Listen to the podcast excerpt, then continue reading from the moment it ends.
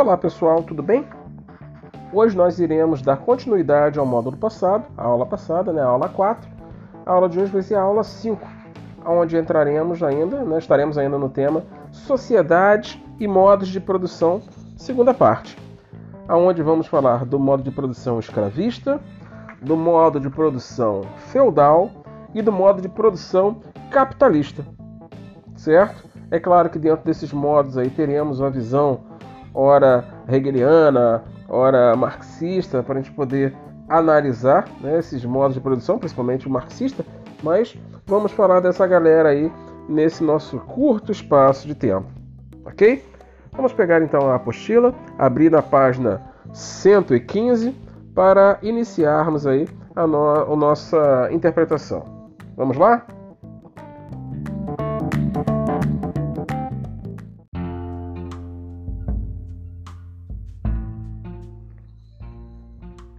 Então, iniciando agora com o modo de produção escravista, nós temos um modo de produção que evidencia uma nova forma de organização social, identificada pelo surgimento da propriedade privada, o qual o homem vai ser caracterizado, de acordo com o próprio direito romano, né, como se o escravo não fosse, ele não é considerado nem um ser humano, o escravo é uma coisa, né? A gente usa também na história, quando a gente fala de escravidão no Brasil, da coisificação do africano, né? mostrando ele não mais como um ser, mas sim como uma mercadoria. Então, é, esse escravo dentro da sociedade se torna necessário, no caso de, Gré de Grécia e Roma, para que eles pudessem fazer é, todos os avanços possíveis das suas civilizações, porque sem o escravismo nós não teríamos a Grécia, não teríamos a Roma, não teríamos a filosofia como um todo, né? não teríamos a política, porque toda aquela sociedade ali era calcada na escravidão. O cara que era o filósofo, qual era o trabalho dele? O cara que era o político, qual era o trabalho dele? Era o ócio, era estar lá pensando. Só que para que isso acontecesse, alguém teria que fazer o trabalho bruto. E quem faz esse trabalho bruto na sociedade grega e na sociedade romana? O escravo. Né? Nós temos os escravos, nós temos a plebe, nós temos os soldados e acima de todos eles, principalmente na Roma antiga, temos quem? Temos os nobres que estão lá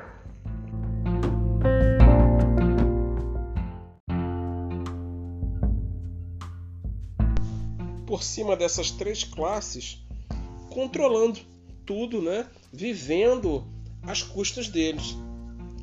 Então, a respeito da produção escravista, o elemento estruturante de tais civilizações, Engels vai argumentar que, sem escravidão, não haveria o Estado grego, não haveria arte, nem ciências gregas. Sem escravidão, não haveria o Império Romano.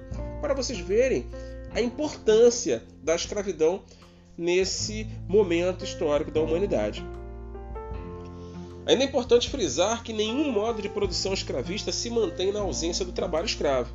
Ou seja, você não pode dizer que existe um modo de produção escravista se não tem escravidão. Porém, o modo de produção escravista ele é atemporal, ele pode existir a qualquer momento. No próprio Brasil, no, século XIX, século XX até século XXI, você vai achar modo de produção escravista em alguns locais escondidos. É claro, eu não estou dizendo que seja legal, é ilegal, porém ele é existente.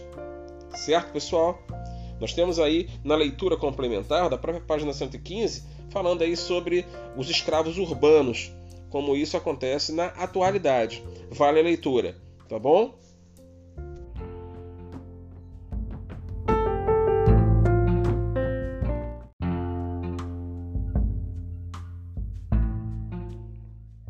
Então, já falando sobre o modo de produção feudal, é claro, está atrelado aqui modelo ao feudalismo. Quando o feudalismo se inicia? Se inicia com a queda do Império Romano, né, do Ocidente, e a fragmentação do território europeu. A pirâmide desse sistema, nós vamos ter os servos, né, os camponeses, vamos ter os oficiais, os mestres, os vassalos e posteriormente os senhores feudais. Essa é a pirâmide da Idade Média, onde nós vamos ter um forte poder da igreja legitimando tudo é, à sua volta.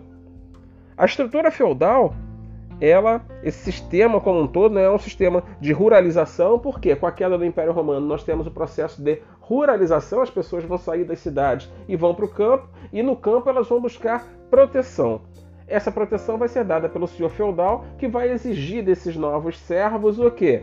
O seu trabalho. Então, a característica do sistema feudal é a mão de obra servil, a servidão. Esse sistema, nós também temos uma característica bem peculiar que é a praticamente a ausência da mobilidade social. É uma sociedade estamental bem rígida, certo, pessoal? É... Nós temos aqui no parágrafo falando que a Idade Média é um período da história que se estende da segunda metade do século V até a primeira metade do século XV, ou seja, nós temos 10 séculos aí de modo de produção feudal.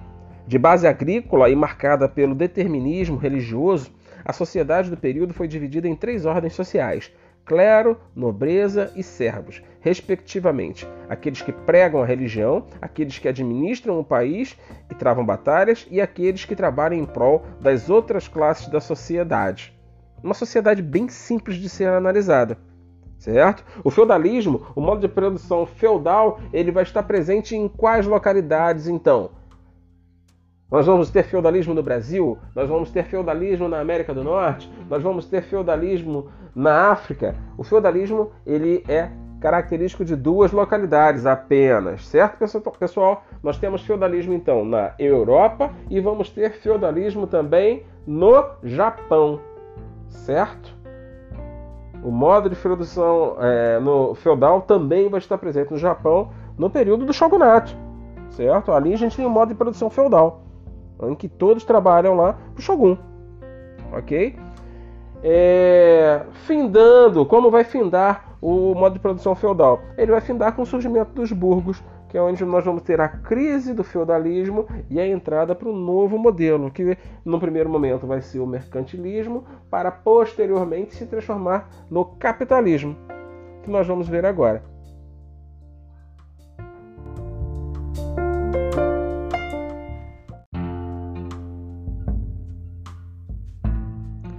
Vamos lá. Modo de produção capitalista. O que mais caracteriza o modo de produção capitalista é, em essência, a propriedade privada do capital, que pode ser acumulado livremente e gerenciado pelas leis de mercado. Algo que no período feudal não era possível. Por quê? Porque nós não tínhamos acúmulo de capital. O acúmulo de capital era primitivo, era mínimo. Até porque guardar dinheiro durante o período feudal aos olhos da igreja era considerado pecado, usura, certo? Só a partir da reforma protestante que nós vamos ter é, uma nova visão das novas religiões, aonde o Weber vai analisar isso muito, de forma muito perspicaz, no seu livro A Ética Protestante, certo? Mostrando que essa burguesia vai abraçar o anglicanismo como uma religião burguesa. Porém, para Marx e Engels, a propriedade privada, a divisão social do trabalho e a compra e a venda de bens e de produtos são características fundamentais da sociedade capitalista, que torna tudo mercadoria, objeto de consumo.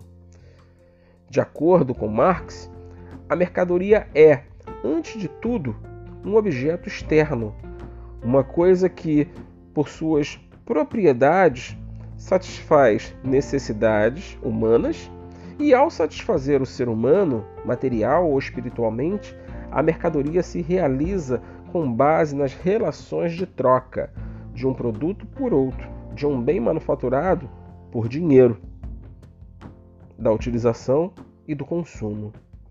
No modo de produção capitalista, os produtores diretos, no caso os trabalhadores, não são donos das mercadorias que produzem. Haja vista a propriedade privada dos meios de produção: capital, fábricas, terra, ferramentas, insumos, etc. Ser de posse do capitalista, daquele que, explorando a força de trabalho e o produto que resulta do esforço humano, acumula capital é aí que nós vamos ter a visão marxista do que a gente já estudou um tempo atrás sobre a alienação. Como é que a gente encaixa a alienação nesse processo? Você tem lá o funcionário, da fábrica, né, o trabalhador fabril, em que ele dentro daquela linha de produção, ele não dá a mínima característica da sua vontade ao produto ao qual ele trabalha, que seja um camarada que trabalha num restaurante, por exemplo, não vamos nem falar de uma linha de produção, num restaurante que produz aqueles pratos todo dia daquele menu que não foi ele que elaborou. Então, o que, que tem da personalidade dele ali? Nada. Ele está completamente alienado à vontade do dono do modo de produção para que ele produza aquele produto. Certo? É aí que entra essa ideia da alienação. Ele está produzindo algo que não tem nada da sua personalidade. E para Marx, o trabalhador só seria livre dentro dessa ideia do modo de produção se ele pudesse produzir aquilo que ele quisesse. Daí ele cria o conceito de alienação, certo, pessoal? Observando as diversas perspectivas do modo de produção, Marx foi especialmente sensível na compreensão de que as organizações sociopolíticas e as sociedades não se desenvolviam de forma voluntarista, evolucionista, em uma perspectiva linear. Para o intelectual, as, os fatos sociais se constituíam pela presença de forças antagônicas, de grupos sociais que, essencialmente, a forma como tais grupos determinavam seus modos de produção na antiguidade clássica, nós vamos ter os cidadãos livres exercendo poder sobre os escravos. Né? Na Idade Média, nós vamos ter a estratificação social, limitando lugares distintos entre nobres e servos. Já no modo de produção capitalista, nós vamos ter quem? A burguesia, como uma classe emergente que passa a fazer parte do processo né, da constituição do capitalismo, passando a exercer o poder sobre os trabalhadores assalariados. É onde a gente tanto brinca né, em sala de aula da questão do opressor e do oprimido. Embora os modos de produção se modificassem, as relações de poder permanecem, o que vai levar Marx a afirmar que a sociedade burguesa moderna, que brotou das ruínas da sociedade feudal, não aboliu os antagonismos de classe. Lá no feudalismo nós tínhamos quem? Nós tínhamos a burguesia mandando? Não, nós tínhamos o que? Os nobres. E hoje em dia nós vamos ter quem? a burguesia. Lá nós tínhamos o servo, né? Agora nós vamos ter quem? O proletariado. Então, por mais que tenha acontecido a evolução, o antagonismo de classes permanece, a condição de opressão permanece. Nós vamos ter de repente novas formas de lutar por isso, mas isso tudo está preso na sociedade ainda. Preocupado com essas desigualdades sociais, e as relações de exploração do seu tempo, Karl Marx vai formular como pressuposto teórico marcado por uma dimensão política revolucionária o materialismo histórico. O dialético a gente já estudou no passado aí, não muito distante, que faz parte da ideia hegeliana, né? mas materialismo dialético histórico, vamos dizer assim. E com base nesse referencial teórico filosófico, Marx vai analisar a realidade social e assim oferecer condições para o surgimento do pensamento sociológico clássico. E na teoria sociológica marxista, ele vai chamar, né, que vai chamar dessa forma, ele vai influenciar ao longo dos tempos diversas gerações de críticos do capitalismo e dos seus antagonismos e contradições. Vocês querem ver uma contradição maior do que a que nós estamos vivendo em plena pandemia? Eu acho que a gente pode discutir isso, certo? Da onde, por mais que se fale que o capitalismo está em crise, o que de fato está em crise? Algo está deixando de ser vendido? Algo essencial? Ou a gente está conseguindo demonstrar que a sociedade consegue suplantar essa pandemia sobrevivendo sem o supérfluo? O grande problema, então, ou a grande sacação que a gente pode ter agora nesse momento que a gente está vivendo é de que conseguimos sobreviver plenamente sem o supérfluo. E é esse supérfluo que está fazendo o capitalismo ruir. Então, a gente mais uma vez consegue enxergar agora de forma bem clara na nossa frente que vivemos numa sociedade de consumo onde consumimos o desnecessário, na maioria das vezes para suprir uma necessidade que nós criamos de ter aquilo que o outro tem. Quando a gente pode viver plenamente sem aquilo e até economizar, guardar mais o nosso dinheiro, certo? Eu acho que vale essa discussão para a gente no próximo encontro aí que a gente tenha, seja ele virtual ou seja ele até em aula comum. Nós vamos ter as atividades das páginas seguintes que eu quero que vocês façam e depois remetam de forma que vocês já sabem como funciona. Certo, pessoal? Saudade de vocês, fiquem bem e se cuidem, tá bom? Um grande abraço.